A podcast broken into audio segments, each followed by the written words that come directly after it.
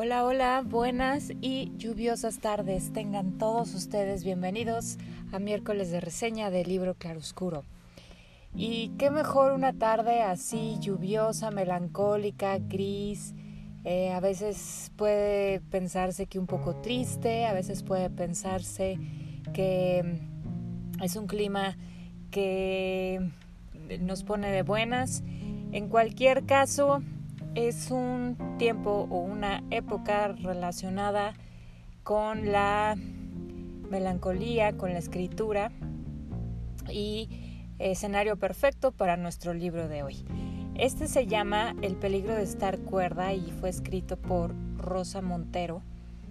quien es una escritora española, periodista y también es psicóloga. Ella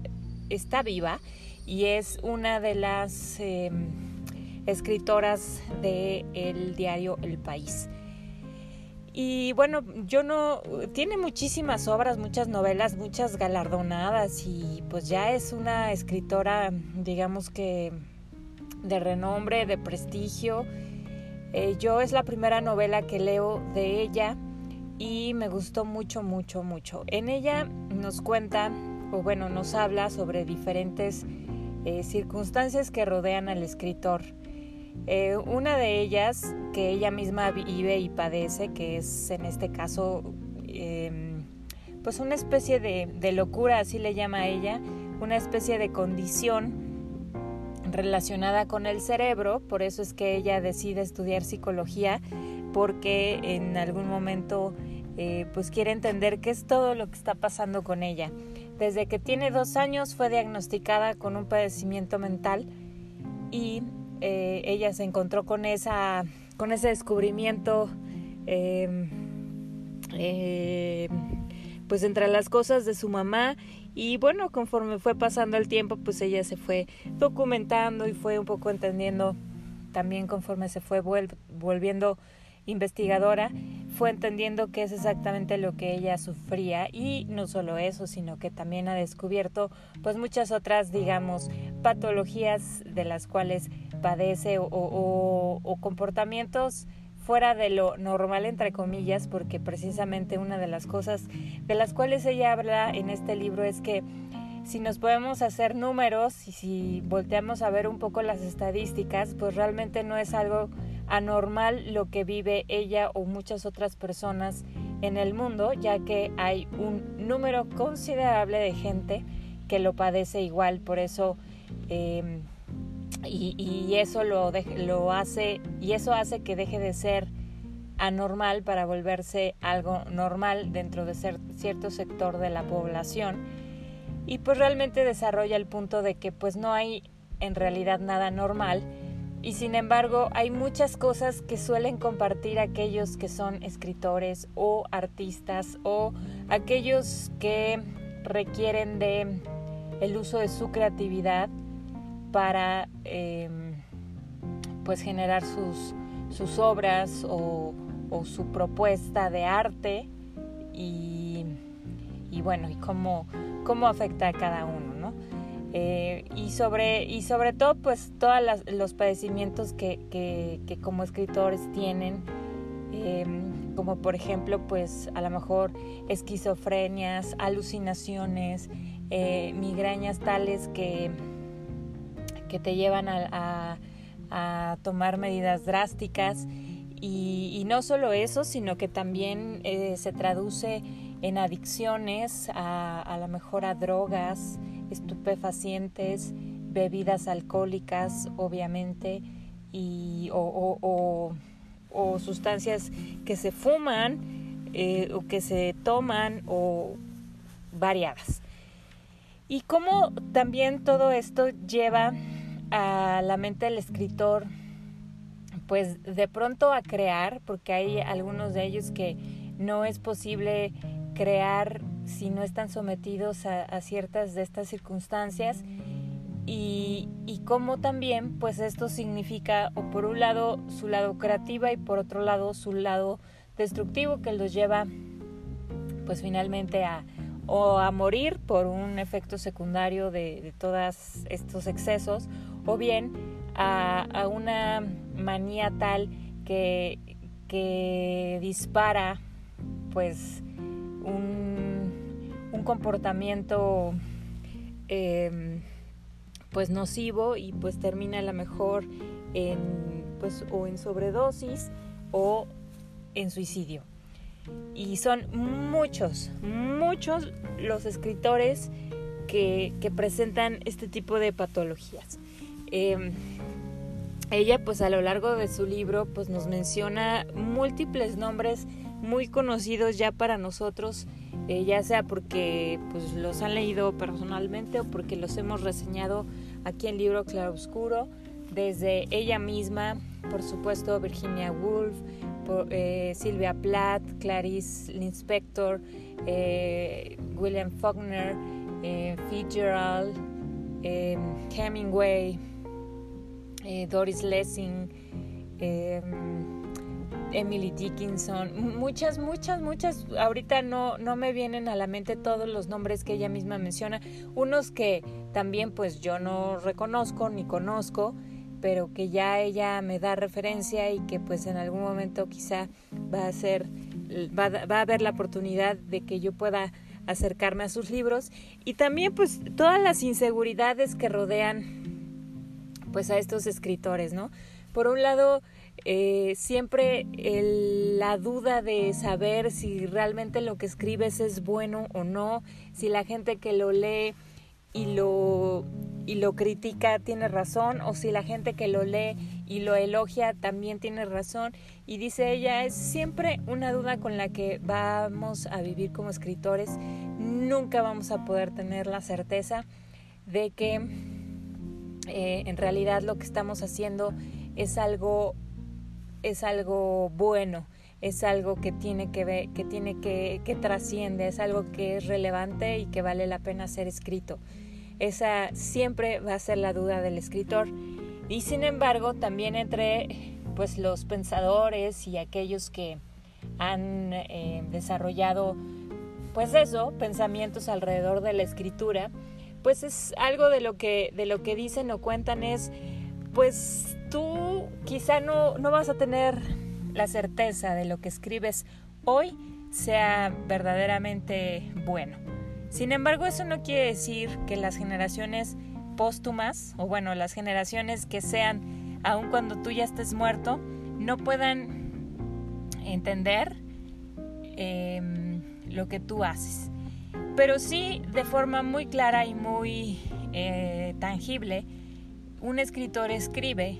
para sí mismo, es decir, para liberarse de algún tormento personal o psicológico, para expresar cosas que nunca de forma particular, personal o consciente podría decirlo al mundo o, a, cierto sector o a una persona. Eh, siempre serán cosas que que funcionan como medicina o como terapia para la persona que las escribe. Y ella nos, nos cuenta, o sea, siempre que desarrolla un punto, pues nos da varios ejemplos, ¿no? Y nos contaba en este caso, pues de, por ejemplo, Emily Dickinson, que, quien fue una mujer, pues, huraña y pues prácticamente encerrada casi, casi que al 100% de sus días de vida en sus poemas siempre expresó pues una circunstancia de incesto que su padre y su hermano tuvieron para con ella y también su gran amor que fue su cuñada, es decir, la esposa de su hermano, con la que mantuvo una relación amorosa por casi 40 años. Y, y todo eso que si ella no hubiera tenido la escritura hubiera sido una, una olla de presión que en algún punto hubiera explotado para miles de lados y a lo mejor Em, quién sabe qué, qué efecto hubiera tenido en ella, pero gracias a tener la escritura ella pudo desahogar. Asimismo, el ejemplo de la vida de Silvia Plath,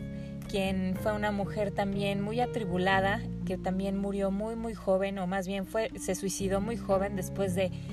algunos intentos previos y que pues realmente su, escritura la, la mantuvo viva por un poquito más de tiempo. Y ella personalmente pues también nos cuenta su propia historia, eh, que pues ella también habla de que pues si, bien no es tan grave como muchos otros casos que documenta en este libro, pero que finalmente son situaciones que ella va viviendo en la vida. Y, es muy interesante y ameno que conforme nos, nos va hablando de, todas estas, estas circunstancias que se viven eh, dentro del mundo del creativo, en este caso los escritores, pero que no deja fuera a los artistas o a, los pintores o a los escultores o a muchas otras disciplinas o artes. Eh,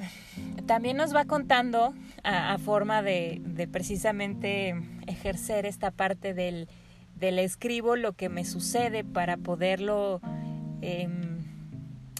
superar o, procesar, nos va contando la historia de una mujer que, eh, ¿cómo se dice? Suplanta o, o sí, o sea, se hace pasar por Rosa Montero. Y suceden una serie de situaciones que tú dices, no lo puedo creer. Eh, situaciones como las que una mujer un día le llama por teléfono y le dice que, que ella está, la es, está e, es amante de su esposo, un tal este Constantino o algo así. Y entonces Rosa Montero dice, no, yo no lo conozco, sí, no se haga, usted es la, la amante de mi esposo, usted tiene una casa así asado y tiene un sofá rojo y tiene esto y esto en su casa y, entonces ella pues ahora sí que presa de sus propios em, demonios e inseguridades, de pronto duda si en realidad ella alguna vez tuvo algún romance con el esposo de esta mujer, pero eh, después de algunos minutos de, escrutinio de sus propios recuerdos y de también pues confiar en, su propia personalidad, eh, tiene que admitir que no, que ella nunca conoció a ese hombre y que pues no sería capaz. Y entonces em, empieza como esta eh, escalofriante aventura en la que pues te, llena de incertidumbre de saber o de pensar qué es lo que está pasando, por qué esta mujer habla de eso, qué pasó, en fin. Y le empieza a decir cosas tales y detalles de dónde trabaja, de qué ha hecho y que ella asegura, jura y perjura que se trata de Rosa Montero, la escritora, o sea, ella misma en persona. Entonces, bueno, sufre una, una una serie de, de situaciones, de hechos que se van revelando a lo largo del libro, porque bueno, esto no permaneció solo en ese, en ese sitio, sino que llega a conocer a esta mujer, supuestamente para atrapar a este hombre que obviamente estaba mintiendo, y después de, de este incidente le, le empiezan a suceder muchos otros en donde se planeaban citas o entrevistas, eh, solicitadas por Rosa Montero, pero ella pues nunca estaba eh, involucrada hasta que bueno, esto em, hizo parte a gente pues más cercana a su círculo donde pues ellos pues tenían acceso directo a ella y tenían que preguntarle o llegaban a, a decirle o hacerle comentarios como oye, ¿estás en tal ciudad? No, pues no, pues es que acabas de publicar en tu Instagram que, que te encuentras ahí y que vas a dar eh, una entrevista tal día, tal hora, en tal lugar. Y entonces así se fue presentando esta situación en la cual eh, después de años y años de diferentes situaciones, ella tiene que admitir que, que tiene esta relación muy particular con esta mujer en, la cual en algún momento de la vida le empieza a mandar regalos y entonces ella eh, al principio experimenta pues enojo, coraje, em, incertidumbre, después miedo, después temor y después simplemente se deja llevar y dice pues lo voy a disfrutar, ¿no? No, no, sé qué motiva a esta mujer a hacerse pasar por mí, pero al mismo tiempo que yo está envejeciendo y, y además tiene tanto información acerca de mí, de lo que me gusta, que todos los regalos que me envía los conserva hasta el día de hoy. Y eso habla también un poco de su libro, relacionándonos con todas estas situaciones que el escritor vive que son patologías, que son cosas entre comillas anormales, pero que son más normales de lo que uno pudiera pensar en el mundo de los escritores, en el mundo de los creativos, y que em, cómo, deja de ser ella un, un personaje anormal para ser parte de un mundo normal dentro de este submundo y, cómo se manifiesta todo eso, cómo lo ven ellos, qué punto de vista tienen y pues, ¿por qué no? Eh, darnos esa, ese punto de vista o esa eh, perspectiva de ser humano que también con, con, errores o con aciertos o con simplemente formas diferentes de ver la vida enfrentan pues los problemas cotidianos, los problemas que son y que son pues ahora sí que de forma normal para todo el género humano que vive y respira en cualquiera que sea su tiempo de vida y bueno, particularmente para los que lo leemos el día de hoy. Me pareció un libro muy muy muy este entretenido, muy rico en cuanto a información, eh, porque bueno, no solo maneja pues datos duros de investigación, sino anécdotas, sino poesía, sino em, análisis, sino síntesis y, y, bueno, pues obviamente no es una, no es una novela, pero sí es quizá un ensayo de un tema muy interesante, muy amplio y muy variado y que yo creo que cualquiera de nosotros que nos gustan los libros, que admiramos a cierto tipo de autores, eh, podemos em, pues disfrutarlo profundamente eh, a partir de, todos estos aspectos o puntos de vista que ella plantea. Eh, fue este, esta novela fue editada por Sex Barral y tiene alrededor de poco más de 300 páginas, pero pasan rápido, pasan amenas y yo creo que les va a gustar leerlo. Eh, no va a ser lo último seguramente que yo lea de Rosa Montero. Mientras tanto ya la sigo en Facebook o en Instagram porque esa historia que cuenta sobre su Rosa Montero ficticia o eh, la impostora,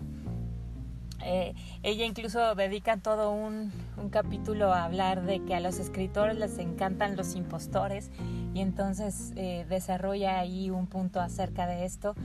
y, bueno, es algo que yo no sé si, si, lo, si lo hizo en serio o lo hizo como para interesar un poco más a sus lectores. El caso es que a mí sí me eh, despertó la curiosidad y estaré atenta para ver si puedo identificar quién es la que se expresa o si Rosa Montero real o Rosa Montero impostora. Esperemos que les guste y que si lo quieren leer, pues eh, nos platiquen qué les parece o,